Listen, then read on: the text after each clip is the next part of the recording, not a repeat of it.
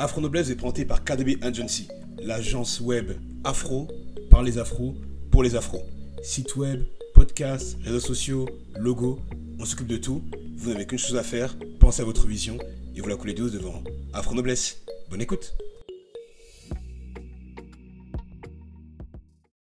Pourquoi l'homme antillais est-il incapable de porter sur ses épaules l'indépendance des Antilles?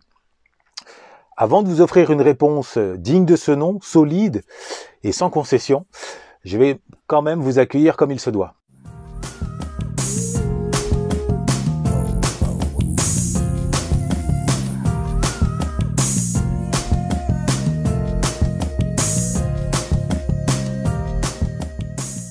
Bonjour à toutes et à tous, j'espère que vous vous portez euh, au moins aussi bien qu'un homosexuel dans les couloirs du Vatican.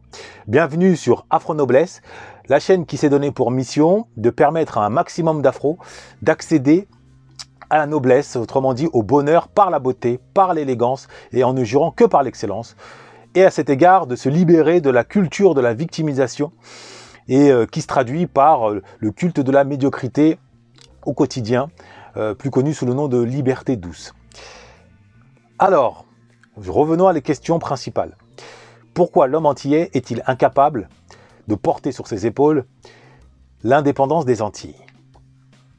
Cette question euh, fait suite euh, à ma dernière vidéo euh, à travers laquelle je posais la question plus largement des Antilles et du rapport à l'indépendance et à l'issue de laquelle je concluais par ce constat.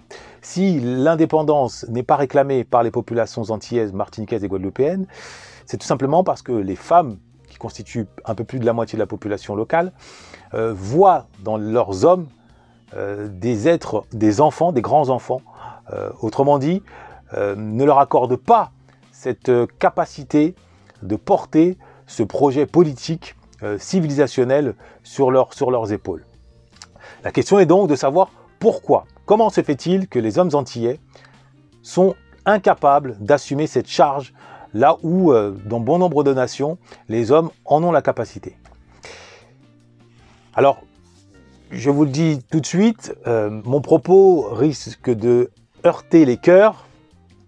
Euh, mon propos ne vise qu'à offrir une lumière sur cette question dans la mesure où, jusqu'à présent, et sans prétention aucune, hein, j'ai observé, j'ai entendu, j'ai lu des propos, des analyses tenues par pas simplement des gens du peuple, mais également par euh, des intellectuels, des journalistes, des écrivains, autour de la question dite antillaise. Et je ne vous cache pas que je n'ai pas encore vu une personne mettre les pieds dans le plat euh, sur cette, euh, justement les conditions sine qua non qui permettraient au peuple antillais d'accéder efficacement l'indépendance. Quand je dis efficacement, on verra par la suite pourquoi confère le, le, syndrome Haïti. Alors, comme je le répète, hein, ça va secouer. Donc si vous n'êtes pas prêt à entendre une vérité euh, franche et directe, euh, autant couper la vidéo tout de suite, de passer à autre chose, euh, de jouer aux jeux vidéo, de regarder Instagram, d'aller faire des emplettes, de regarder une série Netflix, peu importe. mais éloignez-vous de cette vidéo. Au revoir. Maintenant, dans le cas contraire, si vous n'êtes pas totalement allergique à la vérité, à la vérité rationnelle qui se démontre, si vous souhaitez participer d'une manière ou d'une autre euh, à l'élévation euh, des peuples antillais, guadeloupéens et martiniquais, eh bien, cette vidéo est faite pour vous et j'ose espérer que vous prendrez, le soin euh, de la partager autant que possible. À la question, pourquoi les hommes antillais sont-ils incapables d'assumer l'indépendance La réponse est sans appel. Parce que, au même titre que les hommes afro aux quatre coins du monde, eh bien, les hommes antillais sont les moins intelligents qui soient. Les hommes antillais, les hommes afro dans leur ensemble, nous sommes les moins intelligents qui soient sur cette terre. C'est un fait acté, notamment par euh, les études autour du, QI, qui montrent que euh, eh bien, nous possédons en moyenne un QI qui ne dépasse pas les 80, là où en Europe il ne dépasse pas les 100 et en Asie il, euh, il atteint les 120. Pour eux, là, c'est les plus intelligents, c'est c'est en Chine? Ouais, c'est ce que cette carte elle raconte. Ouais. Et après ça, euh, c'est en Afrique que, que le, QI, le QI est le plus bas. Tout ça sont des pays sous-développés en voie de développement, c'est ça? Donc en fait, ils sont, ils sont, ils sont bêtes. Enfin, ils n'ont pas de QI, ils sont pas, ils sont pas intelligents. C'est plutôt du racisme, je crois. Vous vous considérez ça comme raciste ou Ouais, pas? ouais, que- clairement, bah, évidemment. Évidemment. Voilà la réalité factuelle euh, d'une étude scientifique. Maintenant, la question est de savoir comment cela est-il dû Est-ce que c'est dans nos gènes? Est-ce que le fait d'être moins intelligent correspond euh, aux gènes qui euh, déterminent euh, mon taux notre taux de mélanine? Hum. Rien n'est plus absurde, vous vous en doutez. Dans ce cas, comment expliquer un si faible taux de QI et plus globalement, comment expliquer une intelligence inférieure? La réponse, moi je l'ai découverte à travers mon parcours.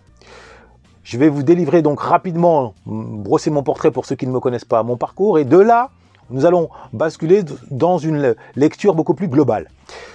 Je suis né en 1981 à Paris, j'ai grandi en banlieue parisienne, en particulier à Vigneux-sur-Seine, banlieue HLM s'il en est. Sans père, euh, autrement dit sans repère, euh, animé par une forme de rébellion au moment où la crise d'adolescence est venue frapper à ma porte, euh, ce qui m'a conduit à tourner le dos à l'école au profit de la rue. Euh, C'est comme ça que euh, j'ai basculé d'abord en garde à vue et ensuite en prison. La prison étant devenue ma seconde, ma seconde maison, étant donné que j'y ai fait cinq, cinq séjours. Je n'en tire aucune gloire. Simplement, au terme de mon cinquième séjour, du moins pendant mon cinquième séjour là-bas, alors que je commençais à vouloir sortir de ce cercle infernal, de ce cycle infernal, hein, j'ai, figurez-vous, découvert le pouvoir, le vrai pouvoir qui existait dans cette société et qui jusqu'à présent m'avait été totalement, j'allais dire, euh, euh, laissé dans, dans l'obscurité. On ne me l'avait jamais présenté comme tel, le pouvoir absolu, le pouvoir qu'il faut posséder pour précisément s'élever dans la société et pour exercer le pouvoir sur les autres. Ce pouvoir, je vais vous en parler dans le moindre détail, euh, et euh, vous allez tomber des nues, je, prends les paris. Le, le pouvoir que j'ai découvert, j'en ai déjà parlé dans d'autres vidéos, mais cette fois-ci je vais rentrer encore plus dans le détail afin de m'assurer que tout le monde en saisisse la profondeur. Ce pouvoir, c'est le pouvoir linguistique. Le pouvoir linguistique, le pouvoir de la maîtrise du verbe. Figurez-vous que en rentrant de prison, je possédais, comme tous les afros qui grandissent en HLM, qui grandissent aux Antilles, qui grandissent dans la zone francophone, je ne possédais pas plus de 500 mots. Pas plus de 500 mots. Pas plus de 500 mots, j'insiste. Là où, au minimum, au minimum, pour être en capacité, par exemple, de rédiger une dissertation, autrement dit, de poursuivre des études supérieures, il est nécessaire de posséder 2500 mots. 500 mots, 2500 mots. Voilà ma réalité en rentrant en prison. Voilà la réalité de 90%, 95%, pour ne pas dire 100%, des hommes afro qui grandissent dans des classes sociales défavorisées, que ce soit à Paris, que ce soit à Pointe-à-Pitre, que ce soit euh, à Yaoundé, globalement, ou que ce soit même à Baltimore. Parce que cette réalité linguistique-là, cet handicap linguistique-là, ce désert linguistique-là, on le retrouve dans toutes les classes sociales défavorisées et à plus forte raison dans les classes sociales défavorisées majoritairement occupées par des afros. Étant donné que nous sommes le seul peuple, au sens large, que l'on a, a pris de force et qu'on a mis de force dans une langue étrangère, que ce soit l'espagnol, l'anglais, le français, sans lui en donner les clés du langage soutenu, qui est le langage de l'émancipation.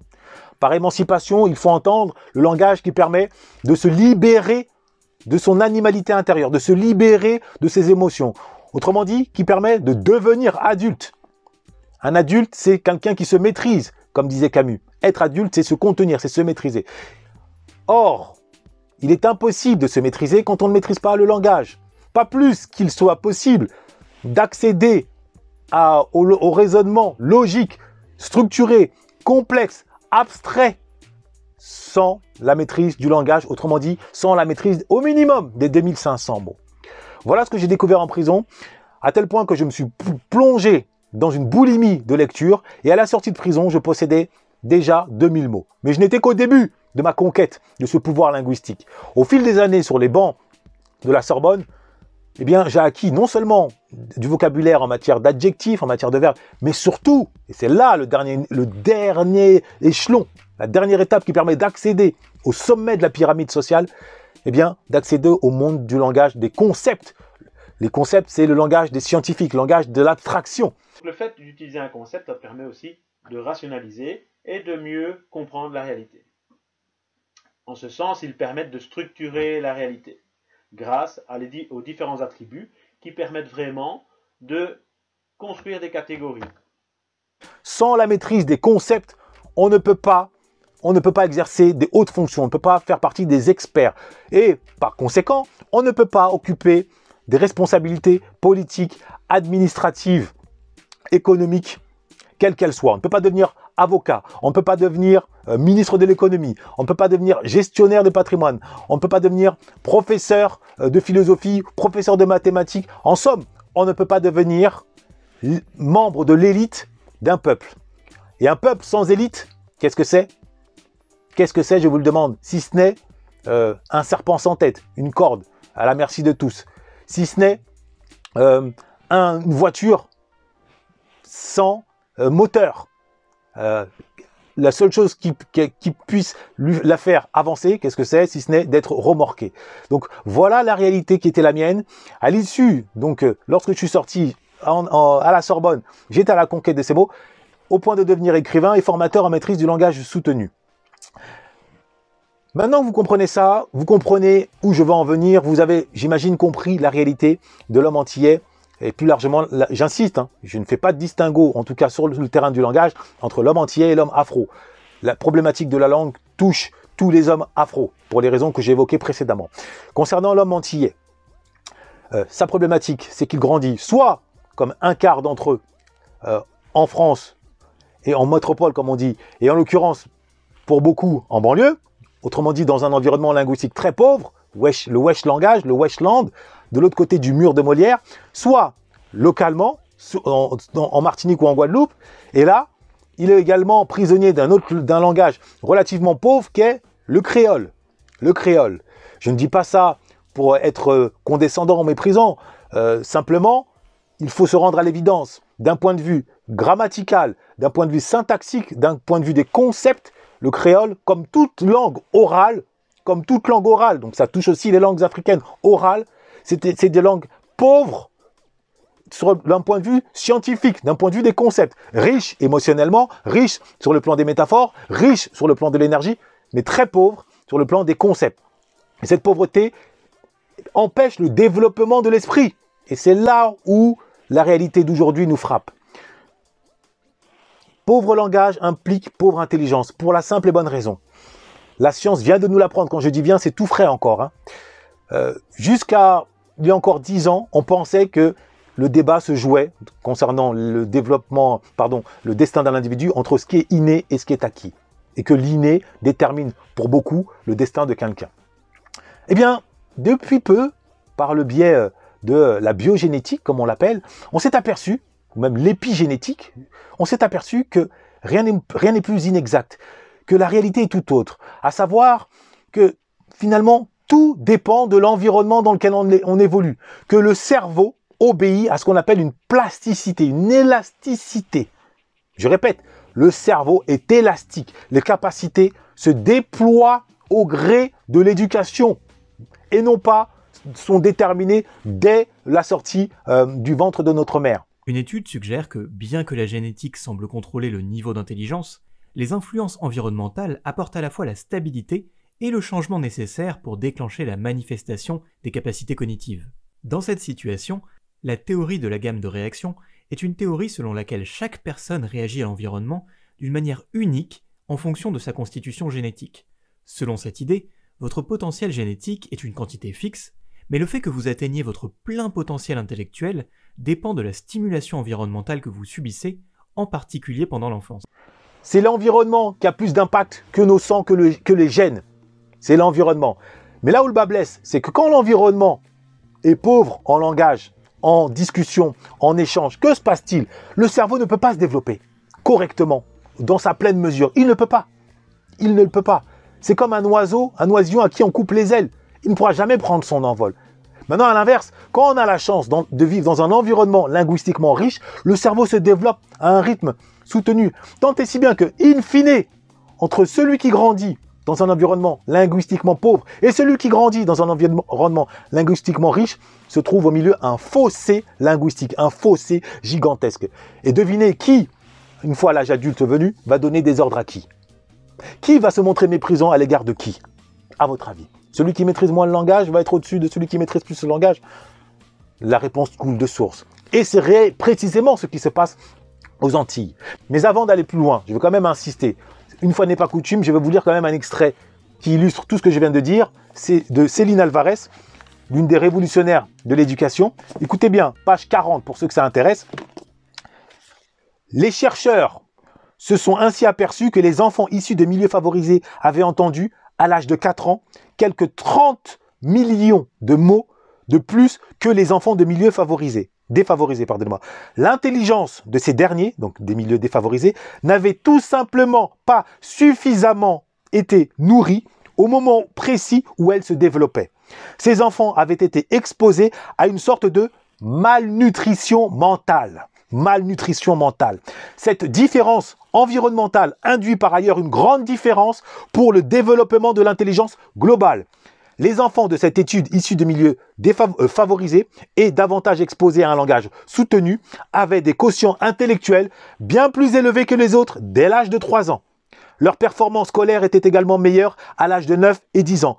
Nous, nous savons en effet aujourd'hui que le niveau de langage oral à 3 ans prédit les capacités de lecture à 5 ans et la compréhension des textes à 8 ans. Je ne l'aurais pas mieux écrit, je ne l'aurais pas mieux dit, j'ai essayé de vous le dire en amont.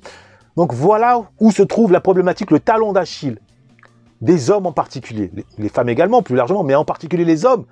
Et pourquoi plus que les hommes que les femmes Pour la simple et bonne raison que, en plus d'évoluer dans un environnement linguistique pauvre, les hommes, très vite, les jeunes garçons sont propulsés, attirés par le dehors, euh, compte tenu de la testostérone dix fois supérieure qui, qui, coule dans leur corps que celle qui coule dans le corps des femmes, eh bien, se propulser dans des activités d'ordre physique où il n'est nulle question euh, d'apprendre à parler, à structurer ses propos, à converser. Quand on joue au football, quand on joue au basket, quand on fait de la boxe, quand on vend du shit, à quel moment on doit converser, on doit nuancer, on doit exposer ses émotions? C'est inutile. Pire, on considère que même c'est du blabla, c'est des trucs de femmes. Voilà pourquoi, à l'arrivée, notamment au niveau des études, un fossé s'est créé entre la réussite, ou du moins le parcours scolaire des femmes afro, quand bien même elles, auraient grandi familialement dans un environnement scolaire linguistique pauvre, elles arrivent à compenser en lisant un minimum, en écoutant à l'école. Et de l'autre côté, les jeunes hommes afro qui, eux, euh, ne jurent que par le sport, les activités viriles, hyper viriles, donc ça touche au sport, ou au pire, en étant admiratifs bah, les seuls héros qu'on leur présente, les anti-héros, à savoir euh, les rappeurs, les rappeurs hardcore, de Booba hier euh, à Niska aujourd'hui, eh bien, ils se détournent de ces développements linguistiques, de, ce développement euh, intellectuel. Voilà comment, voilà comment, au bout du compte, à l'échelle de la société, l'homme afro est fort avec ses biceps, mais très faible intellectuellement. Et là où ça ne suffit pas, le malheur ne suffit pas, c'est que les leaders d'opinion qui sont censés le guider, eux-mêmes ayant grandi pour beaucoup dans cet environnement linguistique pauvre, ou pire, ou pire, et là c'est là où c'est vraiment presque criminel, voulant simplement être aimé et non pas éduquer le peuple, s'abaisse à son niveau en ne mettant en avant qu'un discours d'ordre moralisateur. C'est la victimisation. Ah, si on est exclu, c'est parce qu'on est noir, c'est parce qu'on est noir. C'est SOS Raciste, c'est Eguchi Béanzin, pour ne citer que ces deux-là, et tant d'autres, et tant d'autres. C'est vraiment à mon sens, hein, j'ai même e-, exploré euh, les, propos de tel ou tel leader qui nous ont précédés, euh, de France Fanon à Sonny Laboutancy, en passant par Marcus Garvey, euh, Webb Dubois, Aimé Césaire, et j'en passe. Seul Marcus Garvey avait mis l'accent dans son ouvrage adressé justement à l'éducation de la jeunesse sur cette importance de maîtriser le langage et notamment la grammaire.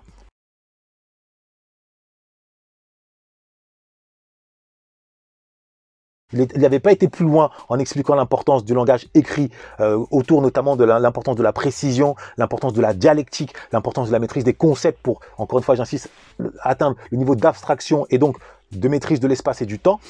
Il n'empêche qu'il était le seul, à mon sens. Les autres ayant été trop préoccupés par des combats d'ordre politique, des combats visant à lutter contre les lois qui se voulaient, qui étaient à l'époque d'ordre raciste. Je pense à la ségrégation aux États-Unis ou les, lois Jim Crow, ou alors en France au code de l'indigénat dans l'espace euh, francophone. Euh, toujours est-il que aujourd'hui, aujourd'hui, le seul vrai combat que nous devons mener se situe à ce niveau-là. Et tant que les hommes antillais n'ont pas pris à bras le corps ce combat, rien ne changera. Ils pourront de temps en temps euh, pousser des cris de révolte légitimes. Il ne s'agit pas de leur jeter la pierre. Moi, je ne suis pas de ceux qui font du politiquement correct. Non, quand vous êtes asphyxié par des prix chers, quand on vous, euh, on vous crache au visage à longueur de journée euh, par l'absence d'eau potable, par des hôpitaux qui tombent en lambeaux, alors qu'on vous dit que vous êtes français et que vous regardez que d'autres français eh bien, bénéficient d'autres traitements, il y a des raisons quand même à un moment donné d'exploser. Simplement, cette explosion, ne conduit nulle part. Comme je l'ai dit, je ne cesserai de le répéter, la colère, ce n'est pas du ciment. La colère, aussi légitime soit-elle, ne construit rien. La colère, ce n'est pas une force. La colère, c'est une éruption volcanique. La lave, ce n'est pas du ciment. S'agissant du ciment, c'est l'éducation. L'éducation, Martin euh, Nelson Mandela nous l'a dit, c'est l'arme la plus puissante pour changer le monde. Maintenant, cette éducation concernant l'homme entier, elle doit se fonder pas uniquement, c'est pas la seule raison, le langage, c'est la raison principale, mais autour gravitent d'autres raisons la raison psychologique. La raison psychologique en termes de projection. Dès lors qu'il, ou du moins, euh, il accepte son sort, entre guillemets, d'être méprisé par la, société ou l'État dit blanc, il accepte d'être sous les ordres du dit béquet, en se disant que, oh, c'est toujours mieux que d'être africain, étant donné qu'on lui a imposé dans son imaginaire une image de l'Africain euh, plus bas que terre. C'est-à-dire que l'antillais se dit, ok, je n'habite pas au premier étage, je n'habite même pas au rez-de-chaussée, j'habite à la cave, mais c'est toujours mieux que d'habiter dans la hutte euh, sans eau potable, euh, sans toilette, sans rien comme l'Africain.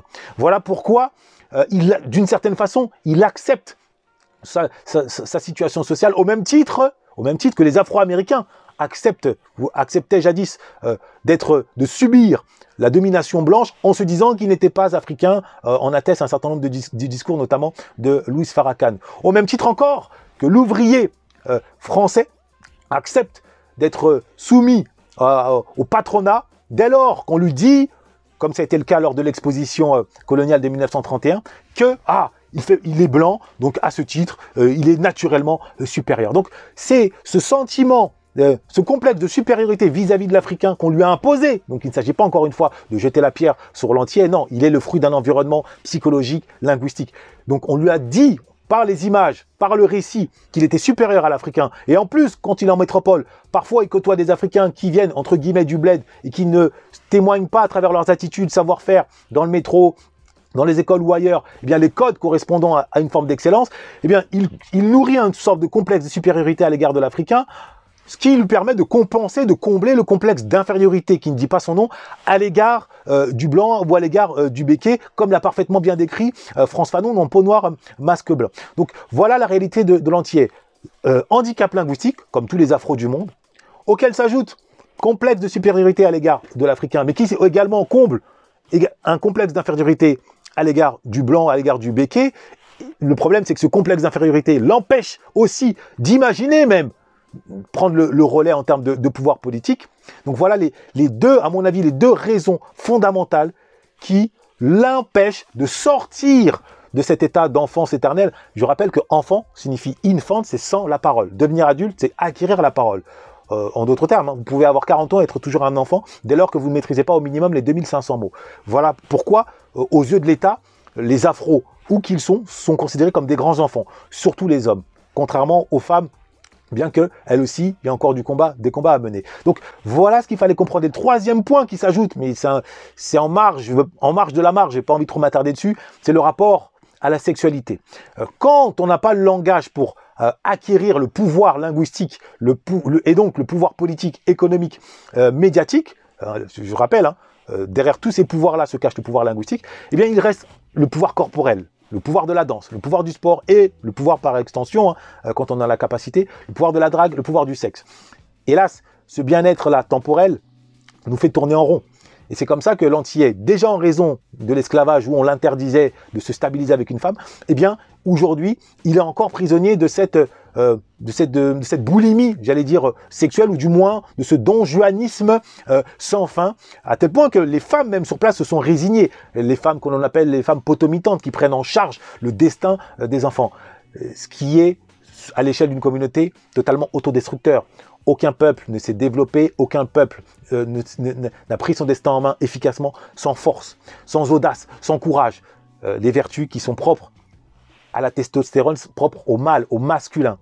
Là où les femmes ont pour vocation justement de, prendre des précautions, le principe de précaution, la peur.